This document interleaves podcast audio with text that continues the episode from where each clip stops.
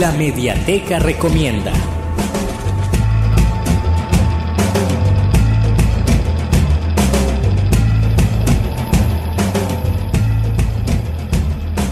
La ciencia de la imagen, iconología, cultura visual y estética de los medios es la recomendación que les traigo en la Mediateca Recomienda en homenaje a la fotografía, que es el mes de la fotografía en nuestro centro cultural, del escritor WJT Michael.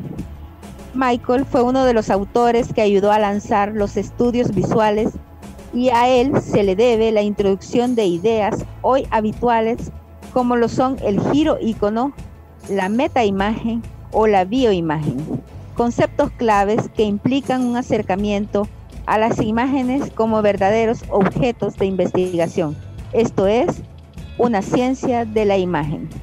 Pueden encontrar ese libro en el www.ccesv.org en el espacio La Mediateca Recomienda. Hasta la próxima.